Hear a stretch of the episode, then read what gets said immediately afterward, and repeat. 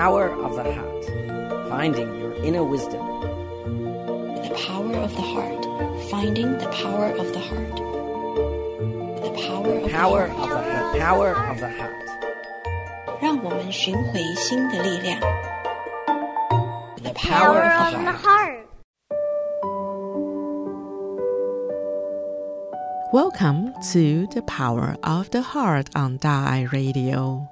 Thank you for joining us today. My name is Yuru Chow. Let's look at Tzu Chi USA 360 and see what Tzu Chi is doing to spread love in the US. I see a news video about empowering one's family's journey, Yvette's story, that is very touching. Look, look, look, look, look. Look at the fruit. You see, it's a guayaba. My name is Yvette. Uh, this is my husband, Mario. This May, he just got released off of parole for the first time in his life. When Mario was away, quite a few times we lost the place that we lived in just due to finances. So we were homeless several times, and we stood in our car, we stood in the church, we stood in shelters. The YMCA introduced us to Tzu Chi Foundation initially for food and rental assistance when we first moved in. We literally moved in with nothing. My name is Mei Ping. I uh, joined Tzu Chi since the year 2000. The first time we met Yvette, that day I remember it was very, very cold in November. She and her daughter don't have jacket. They were so cold. They came here to get food. They brought us blankets and clothes, and more than a friendship or a partnership, we became more than clients. Ping has become, and, and her team has become like family friends. Hi, girls! I know we make it. I said, oh my God. Yvette's family faced a lot, a lot of financial hardship. Mario, the job is not stable. Mario had just gotten out of doing 10 years in prison and was on parole, and it was really hard for him to find a job. Everything has went up. Aside from the gas, the groceries, uh, receiving county assistance was very, very little money, definitely not enough for rent. And so we just had to save our money as much as we can to get the little place that we're in today. She told me we are a part of her family. I feel that too. I encourage her go back to school and then she can find a good job. Tzu Chi has been super instrumental in me going back to school because it's really something that I was never able to do before because I always had either a financial issue or a childcare issue. There was always like a barrier. When I come back from work, um, I'll take care of the baby. Uh, me and my older, one of my older daughters will, will take turns helping her while she does her schoolwork. And Yvette's really happy. Yesterday, she sent me the text. She got the great straight A's. I'm so proud of her. Thank I you give very a much. hug. We appreciate you guys and all you guys do. I always tell everyone you guys are our angels. When Mario was released from parole and Ping hugged me and cried, that just meant everything because when there's no home to call, it's the first thing for him was like, call Ping, tell Ping, show her, send her a picture of my, my um, parole card. Like it's official, I'm off. Tzu Chi gave me a, a small check, and I had got my um, forklift license with that. If it wasn't for that, I wouldn't have my forklift license. It's a big step for me. over this time period since when we first met them, we developed a, family bond with them. We love to be able to turn around and reach back and help another family. And doing what's right in God's eyes is most important to us and teaching those to our kids so they can pass them on to our grandkids and really break those generational curses and those barriers.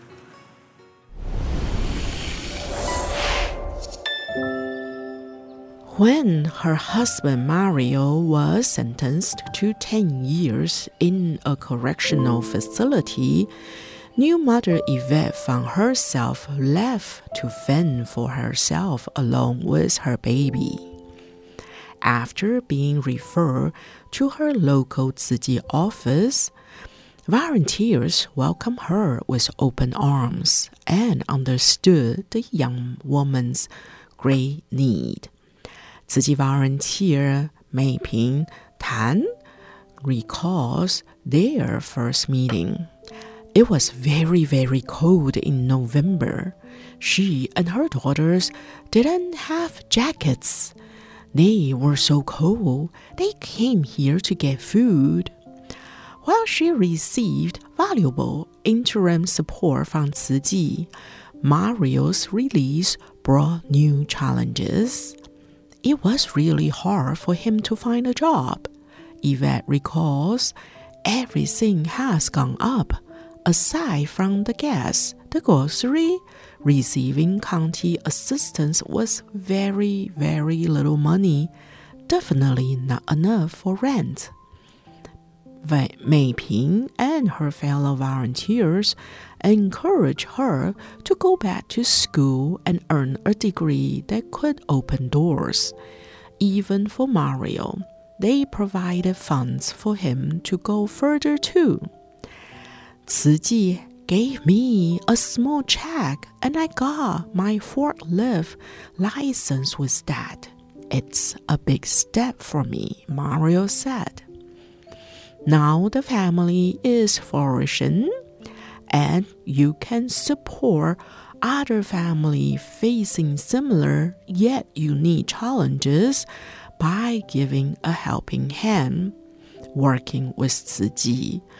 Or we'll prefer that you become a Tzu Chi volunteer. Then you can really reach a helping hand out to help these people directly please look online and search Tzu Chi 360 for more touching stories. In our program today, we'll listen to readings of this book named Friends from Afar Conversations with Dharma Master Cheng Yen from page 29 to 33.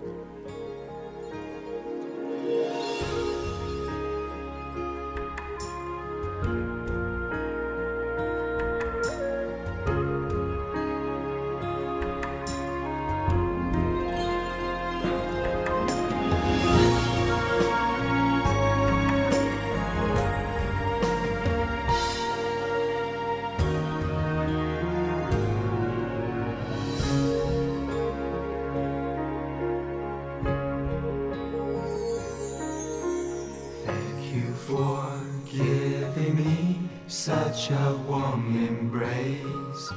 Staying by my side when I feel sad. Now my heart's full of love, I won't bend in the wind. Let my shoulder for people to cry on. Sincerely, understanding smile, staying by your side and your. Just when you raise your head and your tears flow no more, oh, how it moves my heart. I know there's love in this world that's worth waiting for.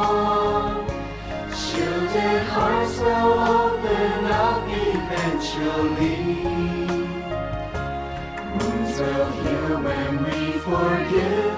Doubts will vanish when we care. Trust is the most moving love.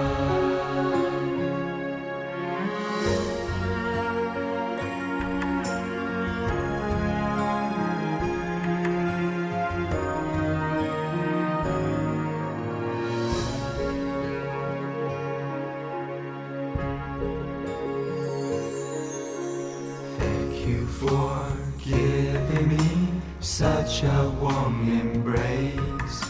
Staying by my side when I feel sad. Now my heart's full of love, I won't bend in the wind. Let my shoulder for people to cry on. Sincerely,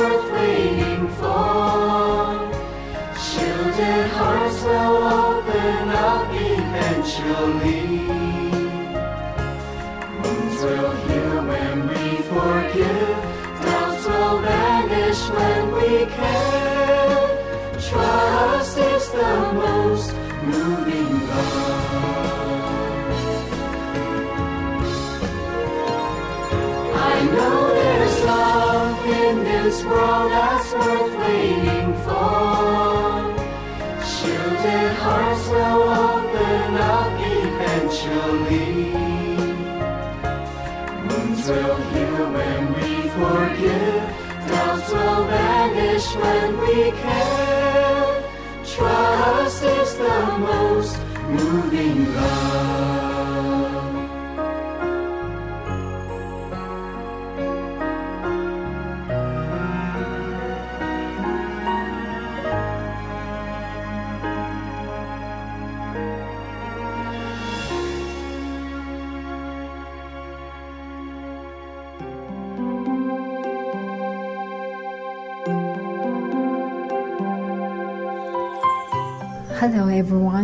Is Pei.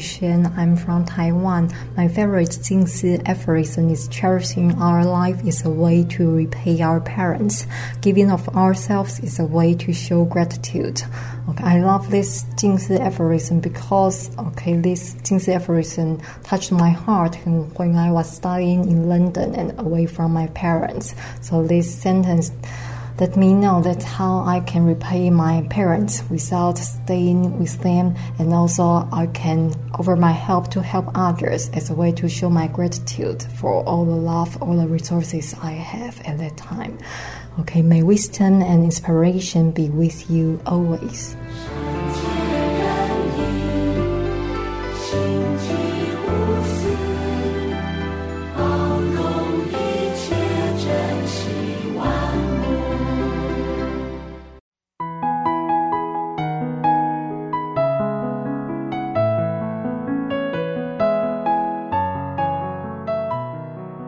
Welcome back to The Power of the Heart.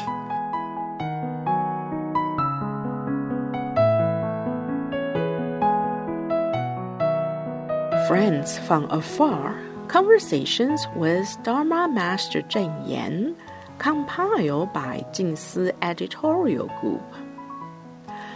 With Miss Huang Ming on keeping missions honest and trustworthy. February 23, 1994, Miss Huang Ming, a U.S. Associated Press delegate, conducted an exclusive interview with Master Cheng Yen. Miss Huang says, Do you find charity work difficult and arduous? Master Cheng Yen replies, As part of our spiritual practice, we enter the world to benefit others. Charity work certainly requires great effort.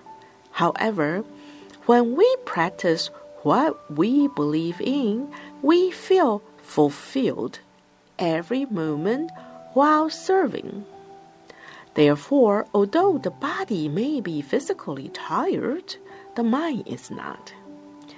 Miss Huang asks, Do you strive to use colloquial language to convey the essence of the teachings? Master Cheng Yen says, Religions usually focus on intangible and abstract spiritual concepts. And these spiritual concepts need to be conveyed through spoken language, which must be factual and practical so people can understand and apply in daily living. Ms. Huang asks, How do you inspire people? Master Cheng Yen replies, Everyone has an innate will to learn and progress. When people recognize their common cause, they will naturally work at it together. Miss Huang asks, Not everybody was wholesome and virtuous before joining Tzu Chi. Can Chi always transform people who join? Master Cheng Yen replies, People are all good in nature. It is the environment that causes them to have wrong perspectives. Once we provide them with a wholesome environment and the support of virtuous spiritual friends, they will naturally grow and improve themselves. There are many examples in Chi where people attained great realizations and thus completely changed and started anew. Ms. Huang asks, What type of people are drawn to learning more about Chi? Master Cheng Yen replies, All types of people.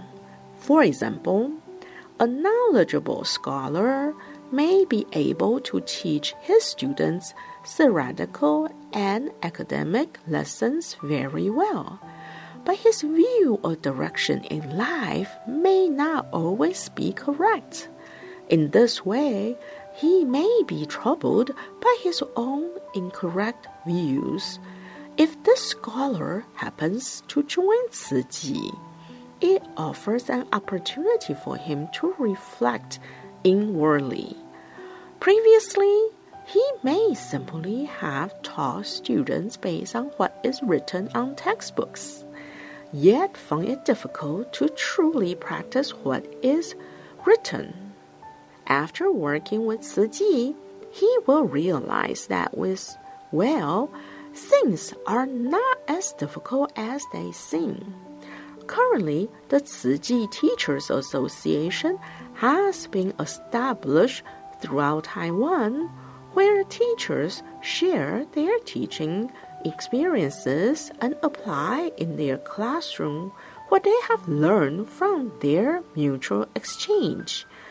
When they receive positive feedback from parents and students, they share more and work harder because these teachers encourage one another and treat their students like their own children, the students, touched by their teacher's dedication, gradually change their ways and improve. This is a positive cycle. Education is incomplete if there is only academic instruction without love and care for the students. Ms. Huang asks, Although everybody is born virtuous, we are inevitably lazy at times. Chi volunteers come to the abode and pledge to serve the community and make time to volunteer at Chi hospitals. But after they return home, do they really keep this promise? Master Cheng Yen replies, Chi's work never stops. After the volunteers leave the abode, they continue to volunteer at different locations to serve their communities. Even though their stay here lasts only a few days, when they go back to their own workplace and communities, they continue to spread the seeds of Chi. They engage in work to help the poor and inspire the rich. They are dedicated to long term projects such as visiting families in need, carrying out recycling programs, etc. To sum up, there are Chi commissioners and Faith Corps members in every corner of communities, ready to dedicate their love and realize their potentials. Ms. Huang asks, Tzu Chi has done a lot for the government. Master Cheng Yen replies, The purpose of religion is to serve people, and that's what we aim to do. Ms. Huang says, What percentage of your goal have you accomplished since founding Tzu Chi? Master Cheng Yen replies, there is no percentage to speak of. I will continue on this path as long as I am alive. We should make good use of our lives while we can.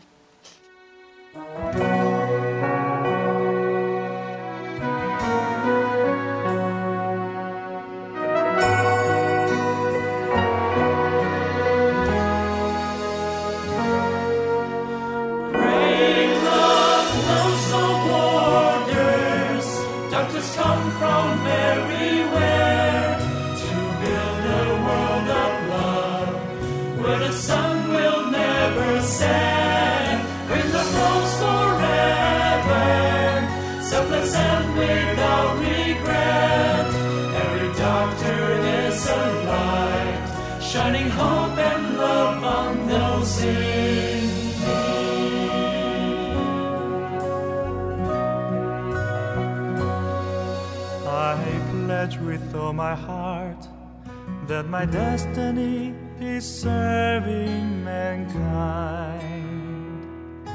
Serving mankind.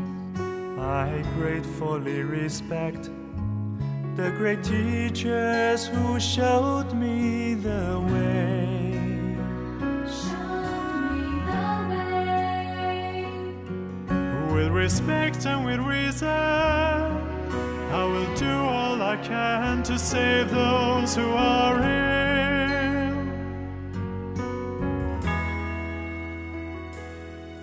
With all of my heart, I'll uphold the great oath passed on to us. When someone needs our hands, we will climb over the steepest mountain. Steepest mountain. When someone needs our care, we will sail across the widest ocean. Widest ocean. Follow Master's compassion, and a world full of pain will become a world of hope.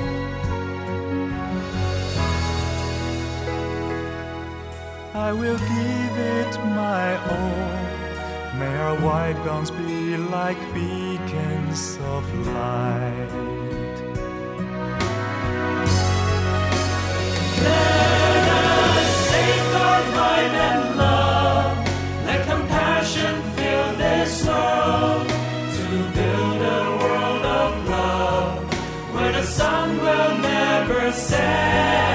Our devotion never dies. Selfless and without regret. Every doctor is a light, shining hope and love on those in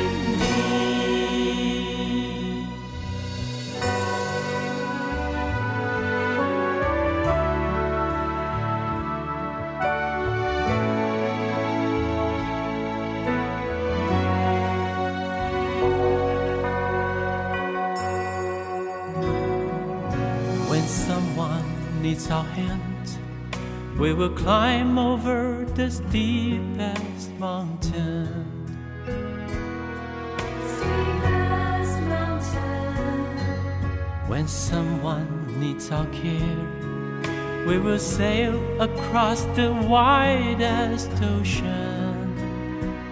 Widest ocean. Follow Master's compassion, and a world full of pain will become a world of hope.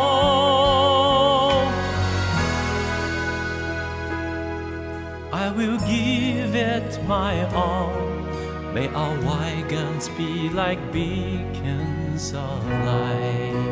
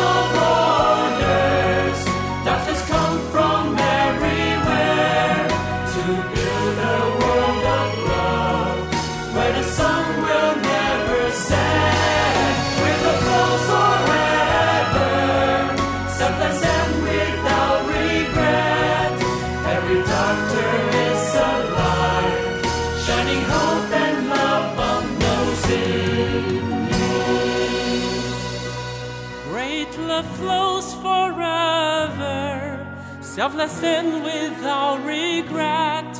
Every doctor is a light, shining hope and love on those in